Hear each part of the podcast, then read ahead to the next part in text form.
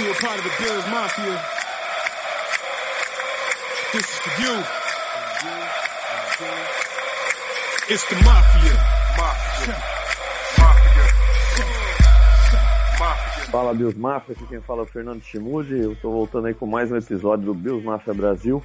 Né? E, e, hoje comigo aqui o Leandro Luciani, novamente participando. Leandro, seja bem-vindo. Como sempre, a casa é tua, né, cara? Obrigado por estar participando aí de mais um episódio comigo aí, para toda a Bills Mafia. Valeu aí, Fernandão, pelo convite. Um prazer estar mais, mais uma vez aqui participando do nosso podcast, né? De toda a Bills Mafia, né? Queria dar um abraço para mandar um abraço para todo mundo aí que está nos acompanhando, todo mundo lá do grupo e torcedores por aí afora. Valeu, e o pessoal sempre interagindo, né? Mandou algumas perguntas aí pro podcast, né? Muita coisa é, vai estar tá bem incluída aqui no nosso tema de hoje, que a gente vai falar bastante hoje de draft, né? Esse exercício aí que a gente eu e o Leandro combinamos de fazer aí na semana. Cada um fez o, o seu mock draft aí, né? Escolhendo pelos Bills, né? É, é, fomos o Brandon Bean por um dia, né, Leandro? É verdade. E, e e deu pra ver que não é, não é uma tarefa tão fácil, não. é verdade, é verdade. E, e olha que a gente não tem o relógio nos pressionando. É né? verdade. Mas, mas foi interessante aí, né? E, e, eu acho que muita coisa aqui das perguntas que foram mandadas, né? O, o Fábio mandou pergunta de draft, né? O, é, o pessoal mandando bastante pergunta de draft. Samuel, né? E aí a gente vai abordar bastante isso aí. É, a data, é... a data tá se aproximando, né? É verdade. E o foco é esse mesmo. O tá ansioso, né? Pra saber quem serão aí os escolhidos aí pros Bills nessa temporada, né?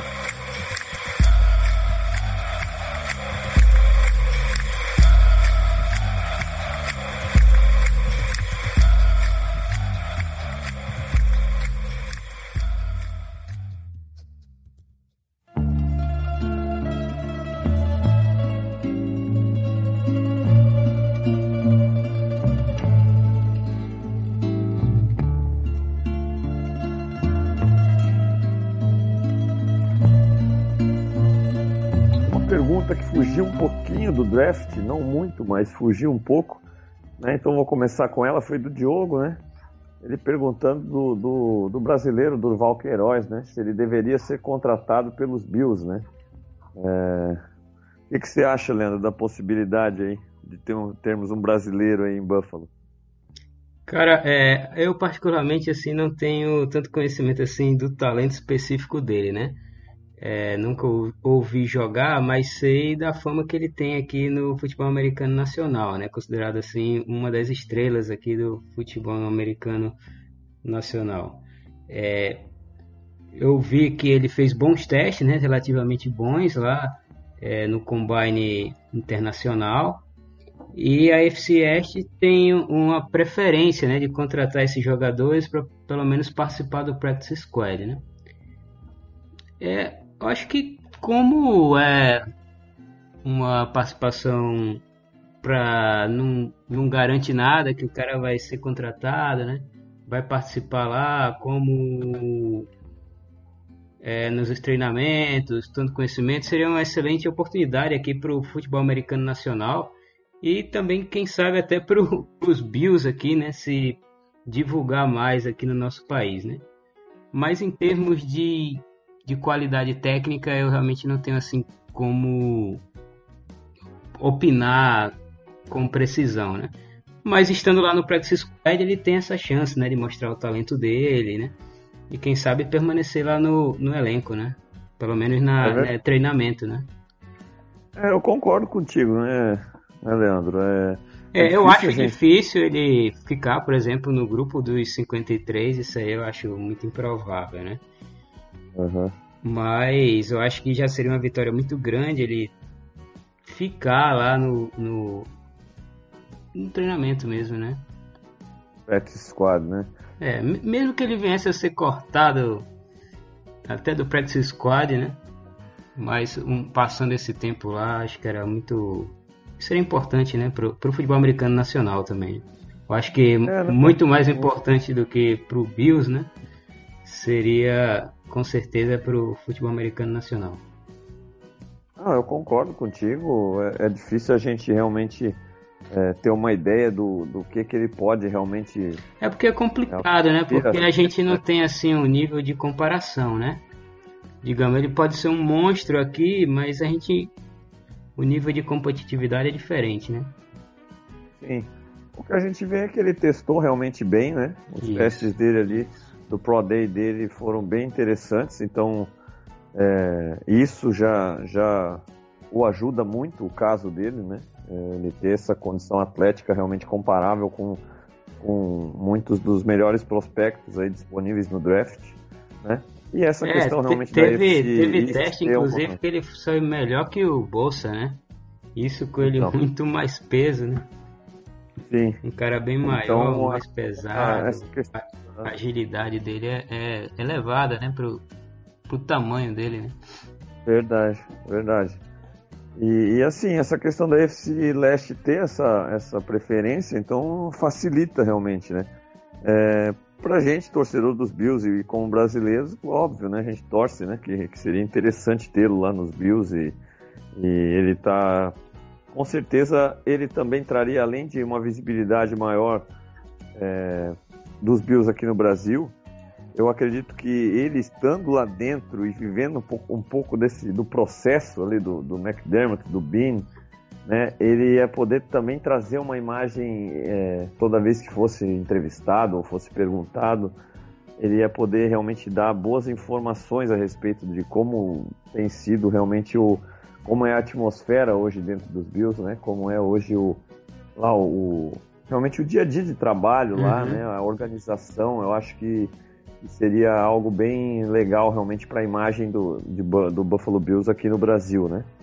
Agora realmente é o que dá para pensar por enquanto é realmente ter essa oportunidade de practice squad, né? Aproveitar essa chance que a NFL realmente facilita e, e, e, aí agora saber se ele vai conseguir tirar um proveito disso de uma maneira de se tornar um jogador realmente de, de um, do roster de 53 em algum time e de vingar realmente no NFL, aí é, já são outros passos, né? Agora, para um primeiro passo, seria interessante vê-lo nos Bills.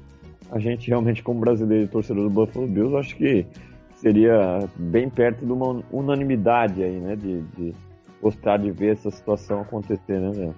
É, eu acredito que o torcedor brasileiro de qualquer equipe gostaria de tê-lo assim, né? Ter uma oportunidade de ter um brasileiro na sua franquia, né? É, acho que seria o desejo de, de quase todos os torcedores, mesmo que de outras franquias, né? E a gente não é Sim. diferente, né? Só que a gente tem esse, esse, essa vantagem, né? Da IFC Leste, né? É verdade. De ter a preferência. Bom, a outra pergunta aqui, aí já vamos entrando no nosso tema principal do podcast hoje, que vai realmente ocupar o podcast praticamente inteiro, lógico, com algumas variáveis aí, tudo realmente acaba se relacionando um pouco ao draft. A pergunta é do Bruno, né? Bruno Breves. Ele manda essa pergunta com 10 picks no draft. É razoável acreditar que nem todos irão fazer parte dos 53? É, trade up vale a pena no primeiro ou segundo round para usar essas picks extras? É, bom, no meu ponto de vista, né, Leandro? Eu não sei como é, o que, que tu vai achar. É, assim, se fizer as 10 escolhas, é, é, certo que não vão ser, os 10 não vão estar no roster. Seria muito surpreendente, né? É, geralmente você tendo 7 escolhas já é difícil os 7 uhum. ficarem no roster, né? A gente viu na, nesse último draft, por exemplo, o Austin Pro, né? Que foi um wide receiver que foi selecionado no draft, não conseguiu ficar no, no roster, né? É, a gente vê isso acontecer todos os anos, né? E com 10 escolhas, realmente é, o elenco dos Bills foi reforçado realmente de uma maneira muito interessante na free agency. Então, escolhendo 10 jogadores, com certeza é, é bem difícil os 10 ficarem no, no, elenco de 53. E aí, realmente, é, eu acredito que o Brandon Bean vai no draft. É, eu me surpreenderia muito se ele não fizer uma trade up ou uma uhum. trade down em algum momento no draft. Ele é um cara que já mostrou que ele ele faz, ele, ele tá atento, ele tá sempre trabalhando ali no telefone, sempre buscando as melhores oportunidades.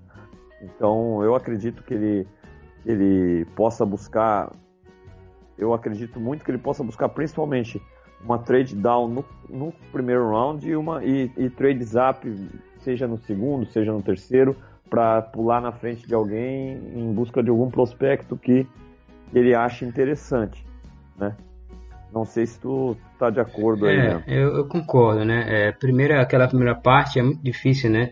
Mesmo num draft normal, a gente é comum, né, que nem todos aqueles draftados vão fazer parte do, do, do elenco, né? Depois do, do quarto round ali, apesar de todo o trabalho de scout, né? É, não vou dizer uma loteria, porque os caras trabalham para isso, né? É, durante o ano todo, vários anos, então eles têm um conhecimento. Mas mesmo assim, tem caras que a gente que é draftado no primeiro round e vira um grande bust, né? Então é difícil todos os jogadores de um draft acabar virando, fazendo parte do, do elenco final, né, dos 53. Ainda mais quando a gente tem 10 escolhas, né? Em relação ao trade up e trade down, é bem por aí mesmo, concordo contigo, Fernando. É, eu há a possibilidade da gente fazer o trade, trade down lá na 9, mas eu não estou acreditando tanto nisso. Só se for uma oportunidade mesmo, né? É, até pelas visitas que estão chegando aí, que vão ser jogadores que vão que vão visitar os Bills, né? A gente está vendo um, algum perfil de jogadores que é mais ou menos naquela faixa ali da da PIC 9. Claro que a gente tem sempre que, que inspecionar os prospectos, né? Tá preparado para ficar ou dar o trade down. Mas eu acredito que a gente deve ficar na 9, a não ser que alguém resolva subir e pagar alto para isso. Né? Talvez o Broncos atrás de um, um, QB ali na 9, a gente está mais ou menos numa posição legal para eles fazerem uma subida e não ofertarem tanto, né? É, agora eu estou confiando mesmo é que a gente talvez suba lá da segunda para outra pique de primeiro round. É, a gente viu no ano passado o que o Bini é bem usado nesse aspecto, né, de, de fazer subidas, tanto que a gente fez, deu dois trade-up, né, uma para buscar o Allen e outra para buscar o Edmonds. Então eu tenho, assim, por mim que se tiver aquele prospecto que o Bini acredita e confia e que não pode perder, ele vai subir ainda para outra pique de primeiro round, talvez. É bem possível, né? Bem possível. É, principalmente, de repente, para segurar um tight end, né? Que exato, aquele top exato. 3 ali, né? De repente é começa pode... a cair o Fante, o, o... É difícil, né? Mas draft pode acontecer de tudo, né? O TJ começa a cair lá para 17 pique, por aí. Acho que ele vai tentar é, fazer tem, alguma... tem munição, vigésima, exato. Tá, né? Para buscar é, algo assim. Né? Independente de, de, se realmente vai acontecer isso que eu estou imaginando ou não, acho que em algum ponto a gente vai fazer trade up, porque a gente tem muitas picks, né? Sim. E até, Leandro, não me, assim, apesar de eu, de eu acreditar mais dele buscar uma trade down da 9, uhum. e óbvio que também né, não é tão simples assim, porque precisa ter um retorno legal para você não descer muito na primeira rodada, né? E você ter algum retorno interessante, né? É, Fora, não me surpreenderia muito também se ele de repente buscasse uma trade up da 9, que é coisa que não é muita gente que está falando, mas é, é aquela coisa, a gente não sabe. Mas com todo esse processo seletivo aí, é, muitas vezes o pessoal ali realmente apaixona por um prospecto e, e, e fala, quer saber, eu vou, eu consigo subir aqui umas três posições aqui, quatro posições e eu garanto esse jogador que vai ser um realmente um jogador que vai me fazer a diferença. Exato. Então, exato. né, eu, eu, por exemplo, né, em alguns casos o Kenny Williams está tá sendo cotado para cair um pouquinho ali. É, se ele de cair repente, vale a pena. Né? Se Pronto, de repente é um cara que vale a pena. Sai do top 5 e ele fala, pô, ele vai saber, mas às vezes ele olha e fala, não, realmente esse cara, se ele entrar aqui no lugar do Kyle Williams, ele vai ser um defensive tackle que vai me fazer a diferença. É, eu não duvido ele buscar essa trade up, tá entendendo? Então pode ser algo que, que pode a gente pode pode acontecer realmente. Pode, pode. Isso depende muito do que do que vem acontecendo no draft, né? Como você mesmo falou, é. né? É, o, ele não vai subir para o Quinn Williams se ele for lá para draftar na segunda posição do draft, por exemplo. Né? Isso. Ou terceira. Isso. Mas se ele cair na quinta. Pois é. Na sexta, que aí é muito difícil, é. mas a gente não sabe, né? Pode acontecer, e aí, e aí realmente E é aquela coisa, como gente, muita gente fala, ah, essas visitas pré-draft não valem de nada, muita gente fala, ah, esses jantares aí não estão com nada, não sei o quê. Só que, assim, muitas vezes é, é, são, é nesse processo aí, são nessas visitas, são nessas entrevistas que, que realmente um, um todo o departamento de scouts ali, todo o general manager, o head coach, o pessoal realmente, algum coordenador, algum coordenador defensivo, ofensivo, uhum. realmente fala, não, essa peça realmente é, é interessantíssima pra gente, né? E aí é, realmente se torna menino dos olhos e realmente acaba se tornando um jogador que eles tentam buscar a qualquer custo. Isso. E, e... o Benny Tenders são, né? Pode uhum. ser que uhum. aconteça jogador, né? E, e, é importante a gente mencionar, né, que desde que o, o até o McDermott assumiu, o Bini entrou, a gente está vendo um perfil, né, de jogadores que tem que se enquadrar nesse, no processo, né? Então, a, é, a, a escolha pelo jogador não está passando somente pelo talento, é pelo perfil também. Então, de repente, numa dessas visitas, vem aquele jogador talentoso que eles notam que vai se enquadrar no elenco e vai se enquadrar no perfil de jogadores que eles procuram, né? o perfil mais de equipe, de aquele jogador raçudo, trabalhador, né? que é, é, o perfil que aparenta que o McDonald sempre está procurando nos jogadores dele. E aí faça esse trade-up, né? É verdade. É, a, a grande vantagem dos Bills é que a gente está numa posição relativamente boa, né? Tão boa que a gente está no top 10 do draft. E a gente conseguiu na Free Agent suprir algumas necessidades que nos deixam bem confortável ali, né? Tipo, se a gente ficar na 9, tá ok. Se a gente subir, ok. Se descer um pouco, tá ok também. É verdade. Pelo menos é, é... o meu ponto de vista. Não, com certeza o Bini conseguiu aproveitar a free agency de uma maneira que, que o coloca em condições de ir no melhor jogador disponível, como ele falou no início uhum. que iria, e muita gente né, ficou, ah, será que ele está de conversa, né? Mas ele realmente conseguiu na free agency fechar todas as needs realmente e, e, e se colocar numa condição melhor. Alguns ainda falam, pô, seria legal o Ziguianza, né? Seria legal uhum. um, um pass rusher. Seria. Mas se for ver, é, a gente continua com, com, a nossa a mesma rotação da temporada passada, a gente isso, continua com isso. ela na posição defensiva, né? A gente tem o Trent Murphy, a gente tem o Shaq Lawson, o Jerry uhum. Hughes muito bem. E o Shaq né? Lawson crescendo, né? Exatamente. Então, então, assim, óbvio que seria legal a gente adicionar mais um pass rusher jovem aí, sim, mas não é aquela need realmente que você precisa gastar uma escolha de primeira rodada, de segunda rodada para chegar a ser titular é, eu acho realmente bem difícil nesse momento, né?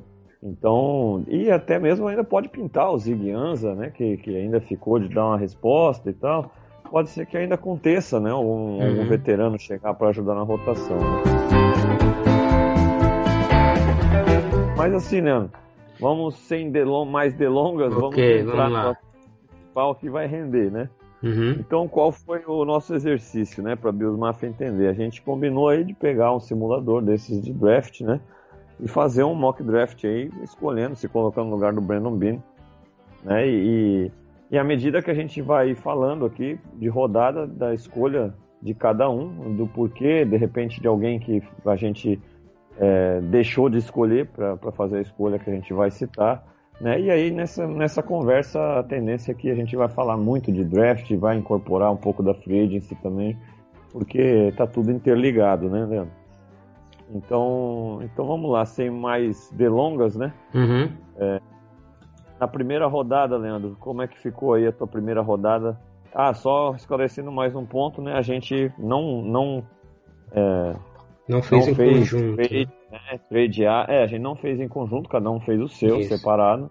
Mesmo vai estar conhecendo agora também, a gente não sabe ainda as escolhas que de repente ficaram iguais ou não. E a gente não teve, os nossos mocks não tiveram trades, né? É, a gente ficando nas posições. E a gente vai estar falando aqui até a quarta rodada, onde a gente tem duas escolhas, né? Para não também ficar muito longo e até mesmo porque depois dali em diante já a coisa fica ainda mais difícil de você ter uma noção mesmo, porque como a gente falou, muitas trades vão acontecer, com certeza o Bini vai subir e descer no board aí, então até a quarta rodada a gente achou que fica legal aí.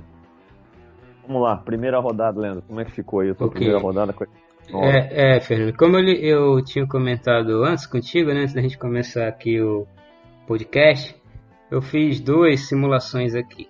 Eu vou escolher uma delas que talvez seja um pouco mais diferente, até para dar um contraste, e à medida que você for falando da sua, eu também vou dizendo aqui, comentando alguma coisa, né? É, no meu primeiro round, que aconteceu aqui no simulador, é, na pick 9 estava disponível Brian Burns, né? Certo. E aí eu, na minha opinião, não podia deixar passar ele, né? É um pass rush aí da primeira classe, né? É, apesar da gente estar, tá, como você até comentou agora há pouco, né? É, uhum. Com o nosso pass rush mantido, né? Com Trent Murphy, com Shaq Lawson, com Hughes. É, eu acho que a gente está precisando rejuvenescer um pouco, né? É, a gente está com todos os jogadores, tudo bem, o Shaq Lawson é um jogador novo, né, mas a gente, ele ainda não se provou, a gente observa que ele tá, melhorou né, na última temporada, mas ainda não é aquele jogador que a gente tem ainda a confiança total nele. Né. O Trent Murphy é um cara que se machucou na né, temporada passada e a gente vamos ver como é que ele retorna. E o Brian Burns é um jogador talentosíssimo, né? então como ele sobrou aqui, eu escolhi ele. Né? era algo que não estava previsto aqui nas minhas escolhas. É como você falou, de repente o cara começa a descer um Queen Williams, aí você faz um trade up, né? Aqui chegou um ponto que o cara chegou, mesmo que não fosse a necessidade para imediata, né? Uma, uma, necessidade imediata, mas eu resolvi selecioná-lo. Certo. E eu, é, o destaque. É um detalhe aqui é que eu acho que, que se o Brian Burns chegar aqui na 9 tem até alguma chance de ocorrer o, o trade down, né? É.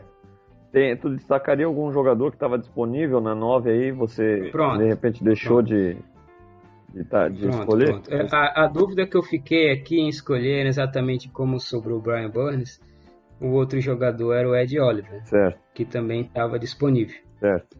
Que inclusive no meu outro mock, ele foi o jogador que eu escolhi, né?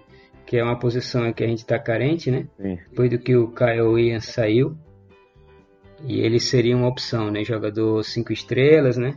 É, foi a é... minha escolha aqui, Leandro. Minha escolha aqui foi o Ed Oliver, né? Ele estava disponível também o, o Metcalf, né? Que é um jogador que muita gente está colocando para os Bills, né? O, o, o Metcalf, o uhum. receiver, né? E mas eu. Para mim também tava, o Metcalf também tava disponível. É, eu me colocando no lugar do Brandon Bean.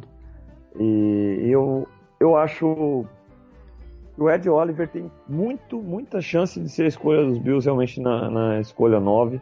Porque você pega o histórico né, do, do Bean do McDermott no Panthers. Eles escolheram o Lotulelei na primeira rodada. Uhum. No mesmo draft, logo na segunda rodada, dobraram no Kawan Short. Também, isso. É, logo na, em, no ano seguinte. É, é, uma posição que eles dão preferência, né? Sim. Assim. Victor e, e repare que assim que pouco depois que eles chegaram aqui, eles um dos primeiros movimentos que eles fizeram, né, para na parte ali para ajustar a nossa linha defensiva foi trazer o Luto Lele, né? Sim. E agora com a saída do Kyle Williams, é, lógico, tem o Harrison Phillips do draft passado? Tem, mas o Harrison Phillips ainda ele é melhor cotado para jogar na função do Lotulele do que com o Lotulele, uhum. né? E aí temos Verdade. o Jordan Phillips que a gente renovou, que é um cara que pode render, mas assim, é, o McDermott já mostrou que ele gosta de, da rotatividade né, na linha defensiva dele. É, ele gosta também de fazer essa rotatividade em pares, né? Tanto que a gente viu muito na temporada passada Lotulele e Kyle Williams juntos e Jordan e Harrison Phillips juntos, né? Então, Forma duplas, né? É, então o Ed Oliver chegando na escolha 9, a tendência é que ele assuma realmente essa posição do Kyle Williams, né? E, uhum. e mantenha os, os dois Phillips ali como na rotação, né? Vindo do banco. E, e, e acaba sendo realmente um, uma linha defensiva bem forte ali no interior, né? O Ed Oliver é um ótimo pass rusher na posição. Então, eu, eu acho muito improvável os Bills passarem o Ed Oliver na, na escolha. Eu também acredito. Eu acho que essa talvez seja a pique que os Bills desejam. É, eu imagino muito disso também. É, é óbvio, como eu falei antes, a gente não sabe, às vezes realmente, ó, não, se apaixonou pelo Kenny Williams e o cara começou a cair ali para 5, para 6, viu oportunidade no trade up.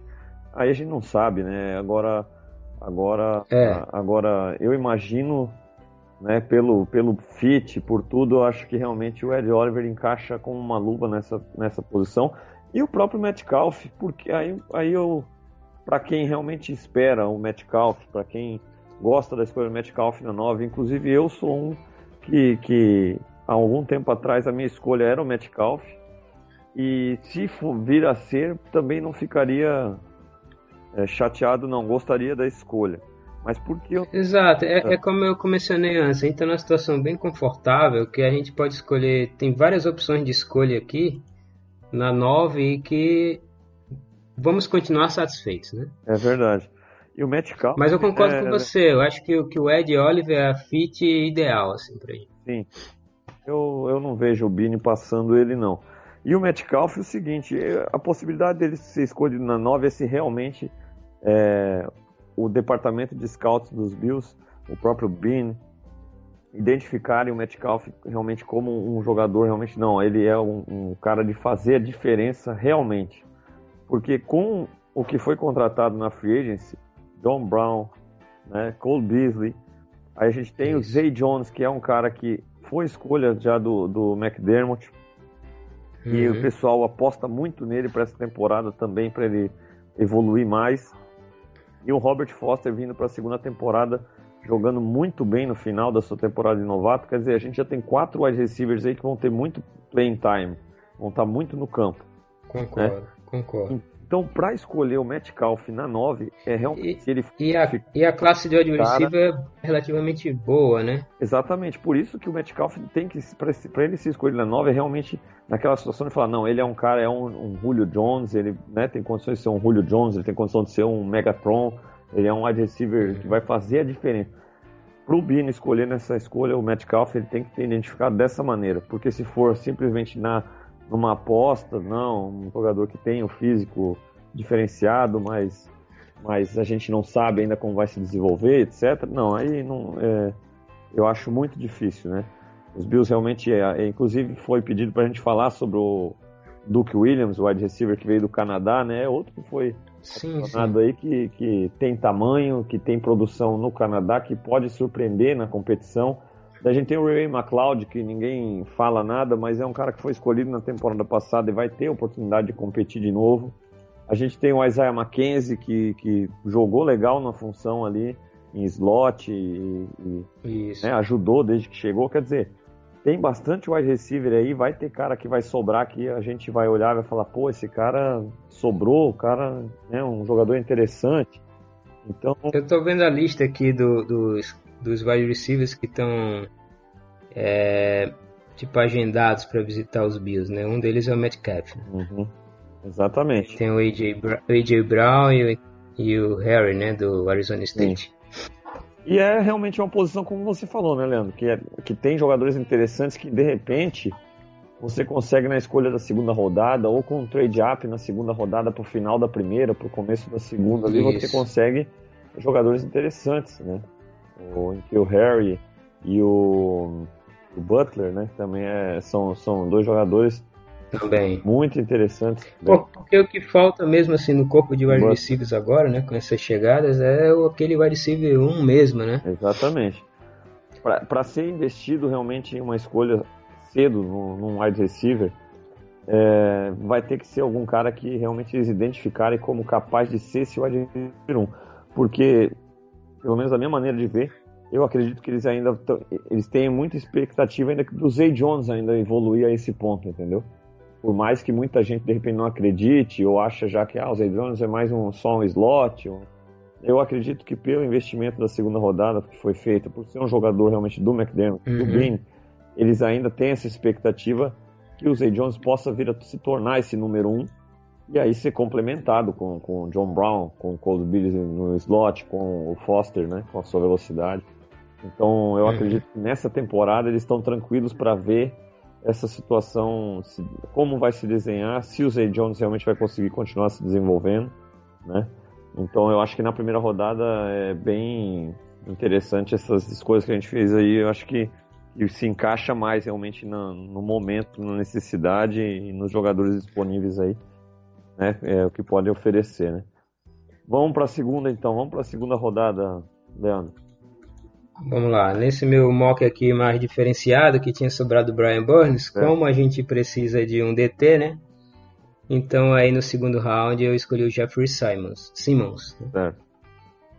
Fiz a escolha por ele exatamente para fechar essa lacuna e esse é, característica aí do, do McDermott do, de fechar a linha defensiva ali com o DT dele. E a gente precisa muito né, para substituir o Kyle Williams. Kyle Williams ficou essa lacuna aí para a gente preencher no draft. Eu acho que o Jeffrey Simmons é um bom nome é um jogador é, que tem um bom motor, né? Ele tem uma boa penetração nos gaps, jogador com flex, certa flexibilidade, né? E um potencial para pass rush. Certo. É, na minha, é, algum jogador aí que de repente se destaca também, que, que você passou aí, que você achou que de repente não estaria nessa escolha, ou que causou uma dificuldade aí? Não, porque nesse ponto, como eu não tinha escolhido o Defensive tackle na primeira, uhum. né? Então aí eu vi que nesse momento aqui tinha que sair esse jogador, porque era a need, assim. É, observando o nosso elenco, o que eu vejo de need, need mesmo era exatamente essa posição de defensive tackle. Uhum. As outras, como você mencionou, né? A gente. Uma coisa que era gritante, que a gente precisava melhorar, era a nossa OL mas se a gente for ver a quantidade de investimento de jogadores de OL aí na Free Agents, então fica até difícil de imaginar que a gente vá em um OL, né? Exatamente. É, Tão cedo. É, eu também não fui de OL cedo, não. É, como você falou, chegaram seis jogadores de linha ofensiva.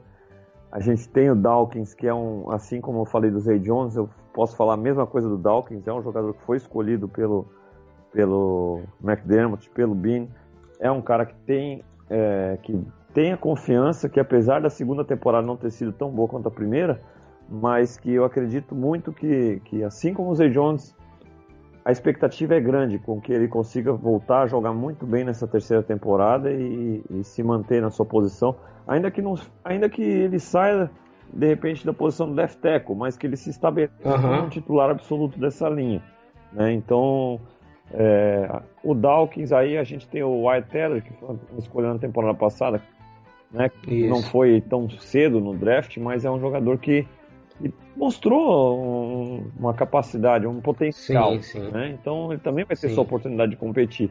E aí chega mais seis jogadores de linha ofensiva.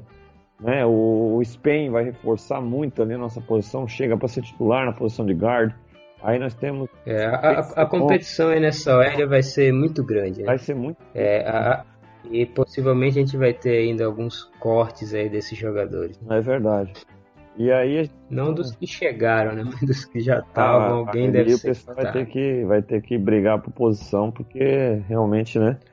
Não, vai, não tem espaço para todo mundo que está no elenco nesse momento, né? E aí, é, como foi realmente investido dessa maneira na linha ofensiva para dar realmente a tranquilidade de melhor jogador disponível no draft, no meu board aqui acabou sobrando o Irving Smith Jr., Tyrion. Boa. Ficou disponível né, nessa escolha. Eu não esperava, uhum. né, ele como um dos top 3 Tyrants aí, né? Eu não esperava ele, ele disponível na nossa escolha e eu acredito que se ele tiver se tiver desenhando a coisa, ele, ele pode ser até um candidato a uma trade up para pegar ele um pouquinho antes. Isso, isso. É, é, essa é uma posição que eu imagino que é a grande chance da gente fazer trade-up. São duas posições. É, a de Tyrene, né? Porque a gente não tem aquele Tyrene de recebedor, propriamente dito, né? Sim. A maioria do, do a gente trouxe Tyrenes para o elenco, mas são mais aqueles caras de bloqueio, né? Sim. Tem um Croft que desempenha um papel ali na, na endzone, mas não é aquele cara recebedor propriamente dito. Né? E aí tem alguns nomes bons na classe de Tyrande, né? É verdade. E é algo, acho que depois talvez da, da need de defensive tackle, talvez a outra need fosse a de Tyrande. É, e como o Croft... Mesmo com a chegada... Aquela, aquela garantia de que é, vem de uma temporada com muitas contusões, então, Isso. né, aí logo após o... Qual seria o nosso Tyrande 2? O Jason Krum né? Então, quer dizer, eu não vejo os Bills é, saindo desse draft, um draft que é considerado bom na posição de tight end, é, sem escolher um tight end cedo, né? E aí com o Will Smith Jr. disponível, que é um cara atlético, é um cara que, que faz aquele papel de, de, de poder alinhar no, no slot, poder alinhar outside, né? É um cara que, que também é, não só recebe bem, mas sabe bloquear também, não é só um especialista recebendo, é um cara bem com, com um jogo bem completo, né? Bem versátil. Então, uhum. ele, estando disponível aqui é outra escolha que eu acho difícil realmente o Bin passar, né? Então foi a que eu fiz aqui, né? Concordo. Aí nessa, estando eu, eu Smith Jr. na segundo round disponível, não pode deixar passar. Aí vamos então para a terceira rodada, Leandro. O que, que você preparou aí? O que, que sobrou nessa terceira rodada? É, o terceiro rodada é mais uma aposta minha, né? Eu draftei um wide receiver, apesar da gente não necessitar tanto. É, eu draftei o JJ Arcega Whiteside. Eu acho que ele é um jogador assim que não tá com tanto hype, mas é um cara com potencial de chegar e já contribuir. É um cara que lá na universidade dele trabalha rotas longas, é um cara grande, né? que é algo que a gente não tem de perfil no nosso corpo de wide receiver. Né? É, ele é um cara que sai bem do press, né? Ele é um cara que isso, sabe isso. livrar bem do press. Ele, ele, é um cara que pode trabalhar ali como wide receiver 1 que a gente precisa. É. E como você falou, tem tamanho. Eu até vi umas informações que ele tá treinando com o Ricky Pro, né? Pai do, do Austin Pro, o cara que, isso, que isso. trabalhou com o Brandon Beane, com o McDermott no Panthers, né? Ele, e... fez, ele fez 4,50 ou 4,49 no teste de 40 jatos. É. é um bom tempo, né? É um cara rápido, né? no tamanho dele, né? Então é uma escolha bem interessante. Inclusive ele estava também disponível para mim aqui. Era um dos que eu fiquei tentado a, a escolher, mas acabei acabei passando, né? E até falando uhum. do wide receiver, quando eu fiz a escolha do Will Smith Jr. Na, na segunda rodada, um wide receiver que estava disponível ali e eu fiquei muito tentado a escolher mesmo, apesar de de ter esse pensamento da posição do grupo de wide receivers que a gente já citou, uhum. né? É, foi o Hollywood Brown, né? Ele estava disponível ali na segunda rodada e da maneira que, que os Bills têm mudado, né? Realmente a sua maneira de, de investir no, no grupo de wide receivers, a gente viu por muito tempo investindo em tamanho, em caras que, que tinham dificuldade em separar, mas que eram grandes, né? E com um raio de ação grande. E com essa mudança, né?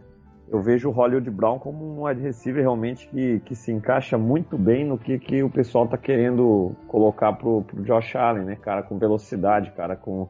Isso, né? agilidade. É, né? realmente uma, uma arma bem interessante. Foi um cara que eu fiquei tentado, mas no fim das contas falou muito mais alto ali a, pela posição a necessidade também. Do Smith, né? Então acabei indo nele, né? Bom, na... é, aqui eu, eu, fiz essa escolha aqui no terceiro round, né, do DJ Arcega Whiteside. Uhum. É, tava disponível aqui para mim o Greg Little, né? Ah, o offensive, offensive tackle também bem cotado aí na classe. Uhum. Mas como a gente comentou, a gente trouxe muito pessoal de linha aí no na free agency. Eu acho difícil a gente fazer mais investimentos nisso, mas era uma boa opção também. Né? Sim. É, a minha... Mas acho que a competição já vai ser muito grande. É verdade, é verdade. É, concordo contigo também. Motivo que eu também não tava, não fui de, de linha ofensiva cedo, né? É, a minha escolha na terceira rodada foi o, o Jachai Polite, né? Hum, Ed, sim, né? É um edge rusher que ele é realmente, é, de repente, um, um, dos mais explosivos aí nesse draft, né? Um cara que isso, eu acho isso. bem interessante nessa terceira rodada, porque ele com certeza hoje não está pronto para ser um defensive end titular, né? Na linha uhum. defensiva dos Bills, tem que melhorar contra o jogo corrido. Só que em termos de, de talento, né? Natural, vamos dizer assim, é, ele é um, de repente, dos que mais se destacam de ter aquela explosão na linha de scrimmage, né? É um cara que, de repente, Sim. é muito interessante tê-lo jogando ali. É, atrás do Jerry Hughes, trabalhando com o Jerry Hughes aprendendo com o Jerry Hughes, né? Porque a gente já tem o Shaq Lawson, que é um cara, é um defensive end ótimo contra o jogo corrido, né? O próprio Jerry Hughes é muito bom nessa Uhum. área, o, o Trent Murphy tem seu, sua Também. bem, mas aquele talento natural, aquele cara explosivo, né? A gente de repente não tem jovem, né? Então Uhum. eu acho que é um cara com esse potencial que seria interessante para começar na rotação Concordo. aí e pode vir no futuro se tornar o titular, de repente substituir o Jerry Hughes no Sim, futuro. sim. né? Sim. Então acabou É, com certeza. fiz nessa terceira rodada aí, né? É importante, acho que se por acaso vier do, dos Bills draftarem ele, tiverem a oportunidade e optarem por isso, né? É um cara que pode ficar ali aprendendo, né, com os caras mais experientes e participar de alguns pacotes, né, contra jogo corrido, uma jogada específica, né? É, entrar descansado do banco para uma blitz, né? Com certeza, É, né? seria um cara rotação, importante aí na, na rotação. É verdade. Muito importante. né? É verdade. Bom, acabou sendo a minha escolha aí na terceira rodada. Bom, na quarta rodada a gente teve duas escolhas, né, né Leandro? Uhum. O Bills tem duas escolhas nessa quarta rodada. É, como é que ficou aí a sua primeira escolha da quarta rodada? É a minha primeira escolha da quarta rodada, eu escrevi, eu escolhi um running back. Certo, Escolhi o Damian Harris. certo. Eu acho que ele é um cara é, que tem uma certa versa- versatilidade, né? Um cara que, que bloqueia bem, que é uma característica, por exemplo, que a gente viu na escolha do Frank Gore, né? Aham, É um cara que, que vai dar certa forma uma proteção pro Allen também. É um cara com agilidade, é um cara que recebe passe. E a gente está com os nossos running backs aí já com uma certa idade. né? certo. É, o Frank Gore foi uma boa adição, né? Já, se a gente for analisar bem, como você comentou no, no próprio podcast passado, né? Que a princípio até eu achei um pouco estranho a adição do Frank Gore. Mas depois, analisando bem, começou a fazer mais sentido. Né? Aham. Na função que É um ele cara tem. experi... é, exato. A função que ele vê, eu acho que foi excelente. né? Uhum. Sem contar o, o que já se sabe dele, né? Do histórico, do cara de grupo mesmo. Que é aquele perfil bem do McDermott. Sim. É, mas saindo assim desse comentário aí, que já foi do outro podcast, né? Então acho que a escolha do Damian Harris é bem, eu achei bem propícia para aquele cara que vai ficar ali aprendendo com McCoy, aprendendo com o Frank Gore. É, de certa forma ele tem algumas características dos dois, né? O McCoy, claro, bem mais ágil, mas ele ali vai ser bem tutoriado e é um cara que tem bastante talento, ao meu ver. Aham. É, a minha escolha aqui também foi running back, mas eu acabei escolhendo o Devin Singletary, né? Sim, na minha não tinha, ele não tava né, Já não estava na disponível? opção. Não. É, na minha aqui eu até assustei, porque porque chegou nessa quarta rodada eu esperava ter mais opções ainda, alguns jogadores a mais que saíram, né? E, e o Devin Singletary era um que eu estava monitorando e, e, de repente até com a possibilidade de escolhê-lo na, na próxima escolha da quarta rodada, né? Aham. Mas eu fiquei assustado ali com a saída do Montgomery, né? E, e alguns outros running backs que, que eu achava que também poderia escolher nessa. nessa estarem disponível nessa pick. E eu fui de Singletary, que é um cara. Para quem quiser acompanhar, ou no Cover One ali, o pessoal fez um, alguns, alguns vídeos ali, alguns scouting reports dele.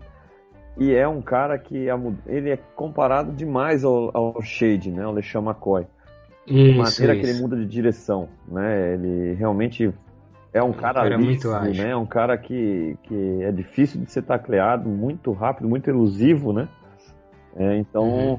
então, assim, quem melhor do que o Shade para estar à frente de um cara desse, né? No- e ele poder chegar sem aquela responsabilidade de, de já ter que jogar e produzir no seu primeiro ano e, e poder estar vendo um Shade né, em ação e ele é sendo um cara que tem essa- essas características para pôr em prática o mesmo estilo de jogo, né? Então o Singletary, no meu modo de ver, Se encaixa bem. né? tornando um cara bem interessante para tomar o lugar do Shade no futuro, substituí-lo, né? Talvez até já a partir da próxima temporada. Né? Então acabou sendo a minha escolha aqui. é, na posição de running back, né? Que é uma posição que realmente a gente é bem.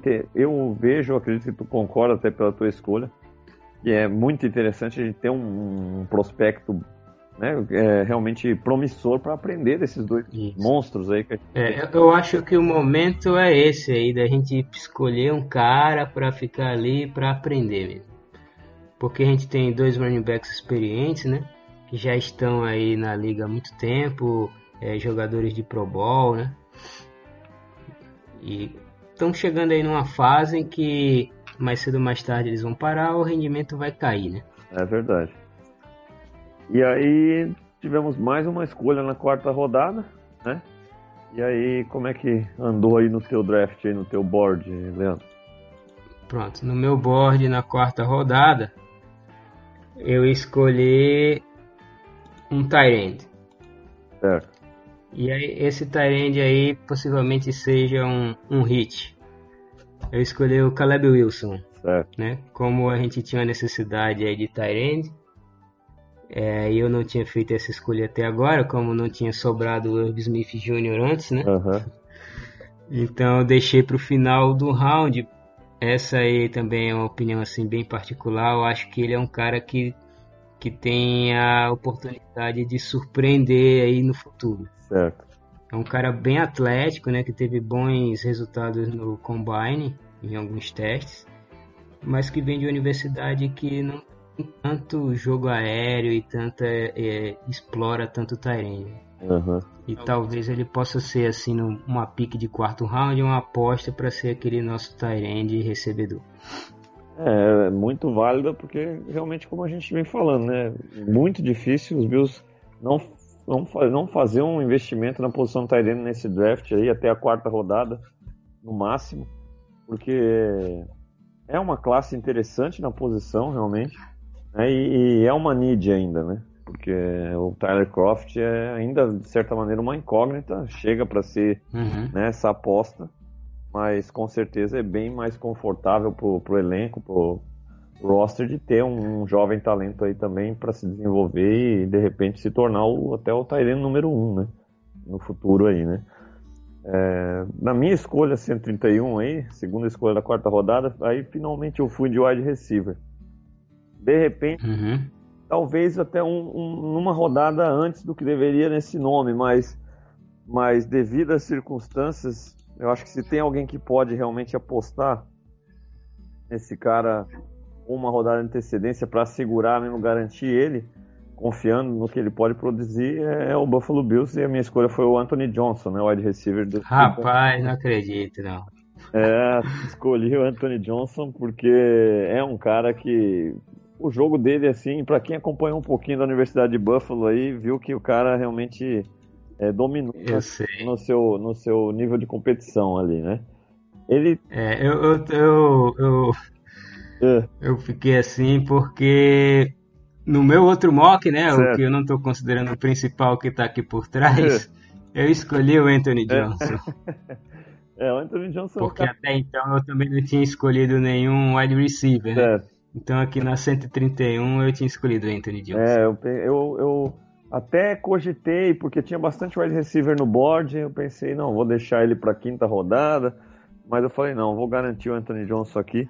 Porque assim, e uma coisa que eu vejo ele é o seguinte, Leandro. É, eu acredito muito que assim, o wide receiver que a gente vê o Zay Jones hoje, sendo hoje, eu acredito que o Anthony Johnson tem a condição de ser muito em breve, tá entendendo?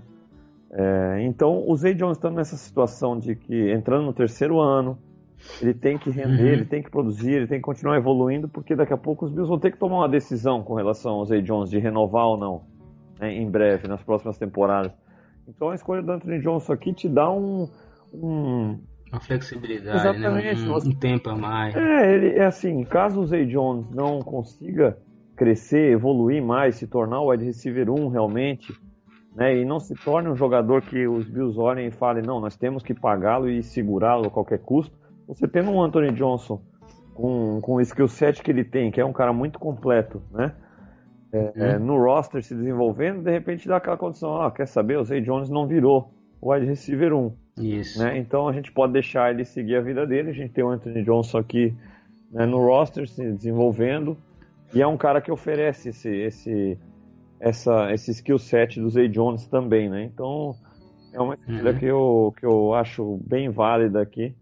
Eu acho que É uma excelente aposta, né? A gente vê que, que o Anthony Johnson tem alguns momentos assim que de grande talento, né? Você consegue observar, mas é aquele cara que aparentemente ainda tá bem cru, né?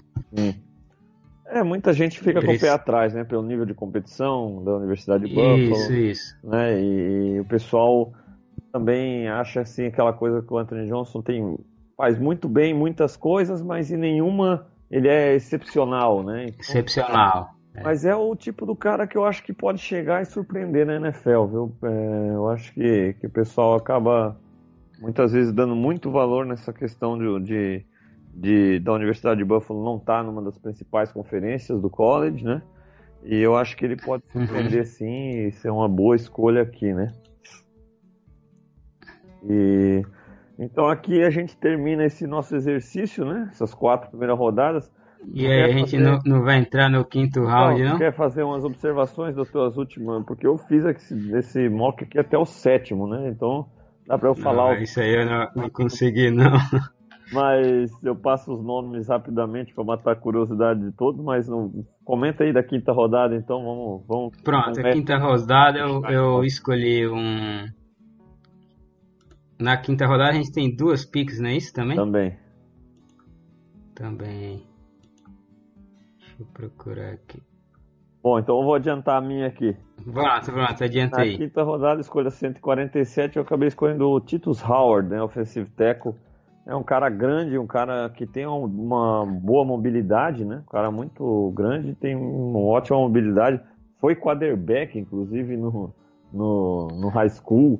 Né? É, um, é um- um- realmente um cara para ser desenvolvido né, na, na linha ofensiva. Ah, é. É É, um ponto ne- nessa ponto do draft é isso, É, né? ele não é um cara que vai chegar e vai jogar, mas não é o que o Bills precisa também agora, nesse momento, com as apostas que foram feitas, com todas as contratações que foram feitas para a linha ofensiva.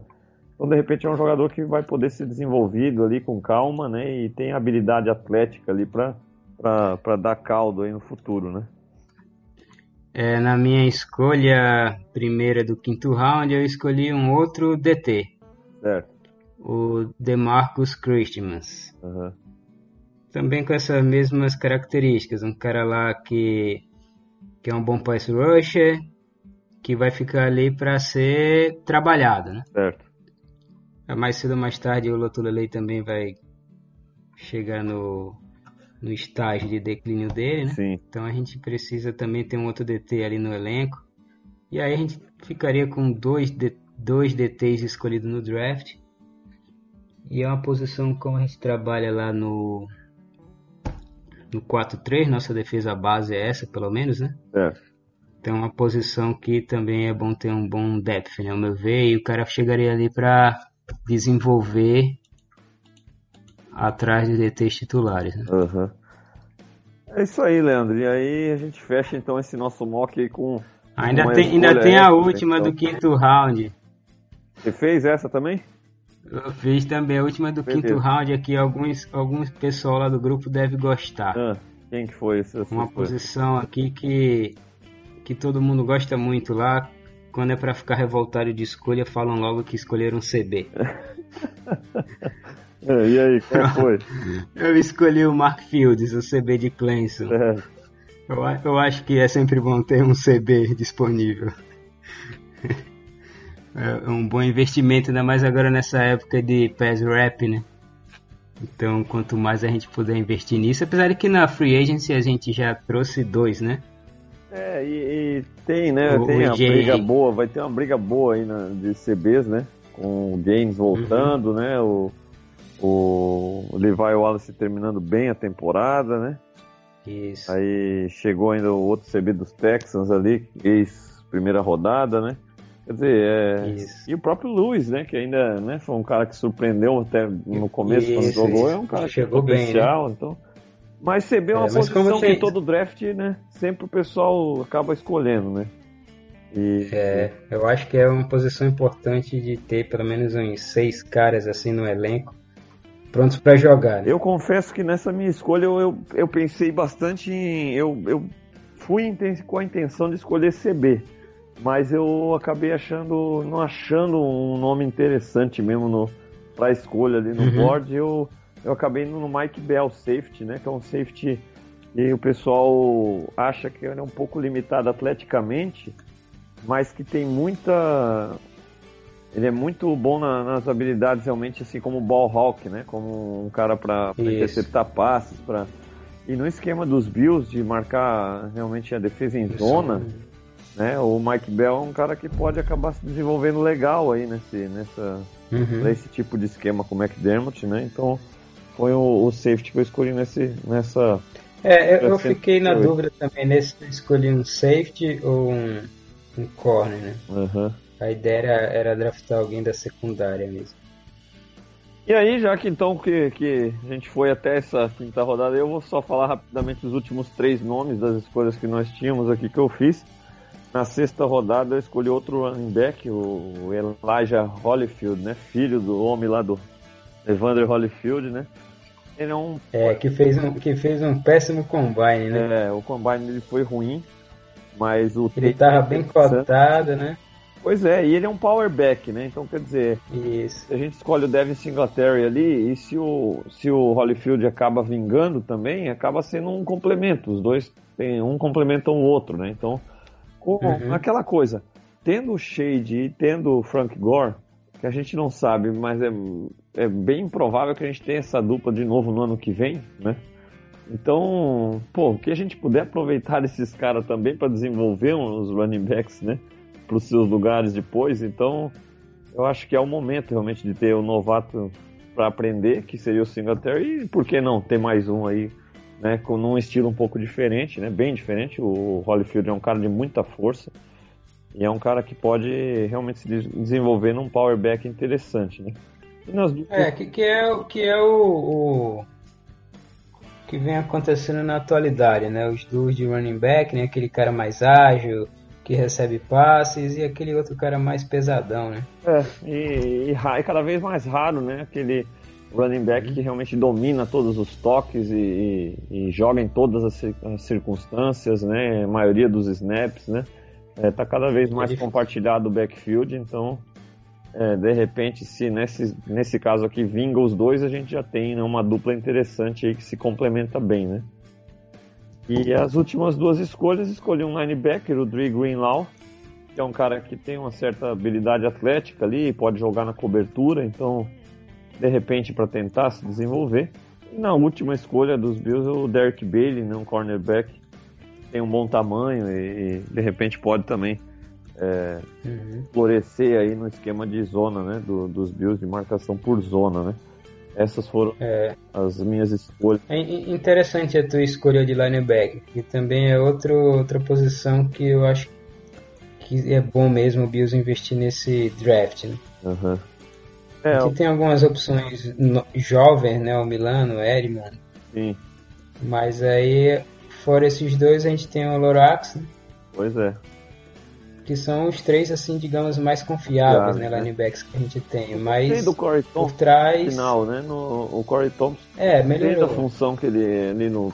né? Teve essa oportunidade. É um cara para se desenvolver também, né? Então o Greenlaw chegaria também nesse. para buscar esse como um, um, um prospecto a ser desenvolvido ali, né?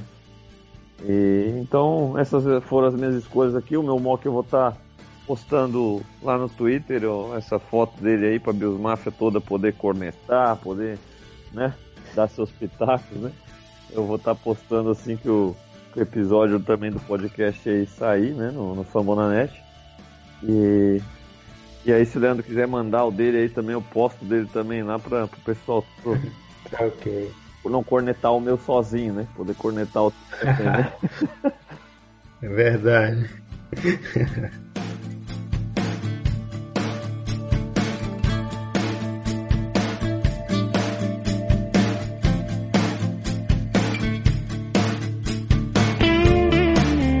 É, e assim, né, Leandro? Alguma consideração final aí que tu tem desse, nesse draft? Alguma coisa que de repente ainda tu acha que faltou comentar sobre, sobre o motivo de alguma escolha, ou algum jogador que foi difícil de passar aí?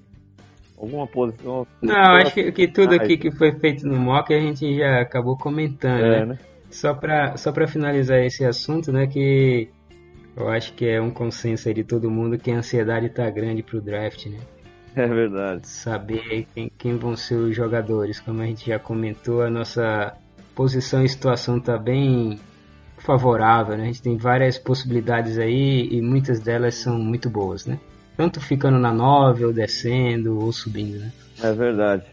A ansiedade tá demais, eu acho que é pra essa temporada, né, Leandro? Eu acho que a primeira é uma. É, a- a- só, só como a gente vê, né? A gente fez um draft aqui, alguns nomes, poucos nomes iguais, Aham. mas independente dos nomes iguais ou diferentes, eu acho que todas foram boas opções, né? Com certeza, né? Com certeza. E assim, né? Como eu vinha falando, essa, essa temporada promete. Eu acho que faz muito tempo que a gente não entra numa temporada tão confiante, né?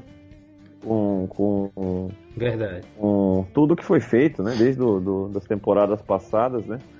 E, e eu acho que então por isso realmente a ansiedade está muito grande. É, inclusive essa semana aí o, o, o Adam Shine, né? Do, do NFL.com, ele tem feito todos os anos aí, nos últimos dois anos, ele tem escolhido um time para ser o time Cinderela da temporada, né? O time que muita Uhum. gente não tá. ninguém tá dando nada aí e vai surpreender. E ele acabou selecionando os Bills para essa próxima temporada. Ele é um, e ele tem um retrospecto muito bom, né? Nas duas últimas temporadas ele escolheu o Jaguars na retrasada e os Bears na passada, né? Duas equipes que venceram suas divisões, chegaram aos playoffs, né? Ele até faz Verdade. questão de mencionar que ele não está dizendo que é o time que vai ganhar a divisão, é o time que vai pro playoff, Aham. mas que é um time que muita gente está deixando passar batido e ele acha que, vai realmente dar muito trabalho, vai fazer uma grande temporada, vai jogar um futebol legal, né? Então, A expectativa é bem grande, né? Até porque no, no- talvez um, um dos nomes, talvez não, acho que no futebol americano atual muita coisa passa pelo quarterback, né? Não é só de hoje, já faz tempo isso. E a, a, a experiência que a gente teve aí no final do, da temporada passada com o desenvolvimento do Allen, né? nos dá ainda mais esperança, né? Junto com a free agency que a gente melhorou nossa posição de OL, que era bem lamentável, para não dizer outra coisa, né? É, e a gente conseguiu melhorar bastante isso. Então a gente viu o Allen conseguindo mostrar alguns momentos é, uma evolução, podemos dizer até grande, né? De como ele chegou e como ele finalizou a temporada. Isso em, muitas vezes em condições bem adversas, né? sem OL, sem o jogo corrido entrando, né? É, sem o wide receiver, a gente já começou a ver no final da temporada os nossos wide receivers começando a se desenvolver, a ter uma sintonia melhor com o Allen, né? Então ele chegou ali de paraquedas, sem conhecer o grupo, sem ter aquele entrosamento, teve aquela lesão dele, né? E ele retornou outro cara, né? é verdade. É, a gente, a gente realmente está muito esperançoso que, que esse ano realmente seja o primeiro de, uma, de, de muitos anos em que os Bills vão voltar a ser realmente uma equipe muito competitiva e uma equipe, um, um, um contender aí na, na EFC, né? Então, a ansiedade está grande, né, Leandro? Mas foi É, bem legal tem que ser, porque, porque a UFC tá, tá com cara que ah, daí pra frente pode se virar, virar um monstro, né? É, Porque os Jets se fortaleceram muito também, né? Os Patriots é os Patriots, né? Com Bill Belichick. Vai ser E, legal. aí- e o Miami tá tentando também entrar nessa reconstrução, né? Então é uma conferência que promete ficar bem interessante aí pra frente. Vai ser legal de acompanhar.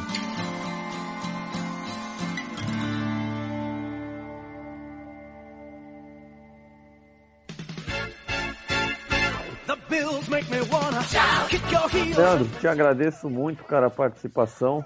Né? Foi bem legal o exercício aí. Espero que os nossos ouvintes aí da Biosmaf, o pessoal tenha gostado tanto de ouvir aí quanto a gente gostou de fazer esse exercício, né?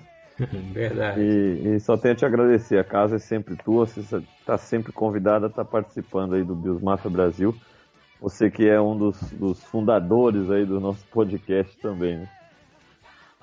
Valeu, Fernandão. Muito obrigado aí de novo pelo convite. Sempre que for preciso, sempre que que eu recebi o convite. Se for possível, eu participo com certeza. É sempre um prazer estar conversando aí sobre o nosso Bills. Né? Valeu, Leandro. Um abraço aí para todo mundo da BillMath. Nosso grupo lá do Bills Brasil, todo mundo que acompanha o podcast. Valeu, Leandro. Pessoal, sempre ressaltando aí, segue lá o Fumble na net, né? Lá a gente, né, lá que o podcast deu oportunidade para surgir esse podcast do Bills Mafia Brasil, né? Também tem o podcast de várias outras franquias aí para você estar tá ouvindo as novidades dos nossos rivais aí também, né? Segue lá, arroba Fernando Chimude, estou sempre trazendo lá bastante conteúdo aí dos Bills, né? Também sempre lá com o Cover One. E, e, só tenho a agradecer realmente a todos aí. Mais um episódio do Bills Mafia Brasil aí.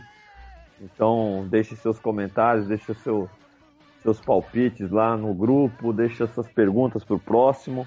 E a gente volta a se falar aí nas próximas semanas. Valeu, um grande abraço a toda a Bills Mafia aí e Go Bills!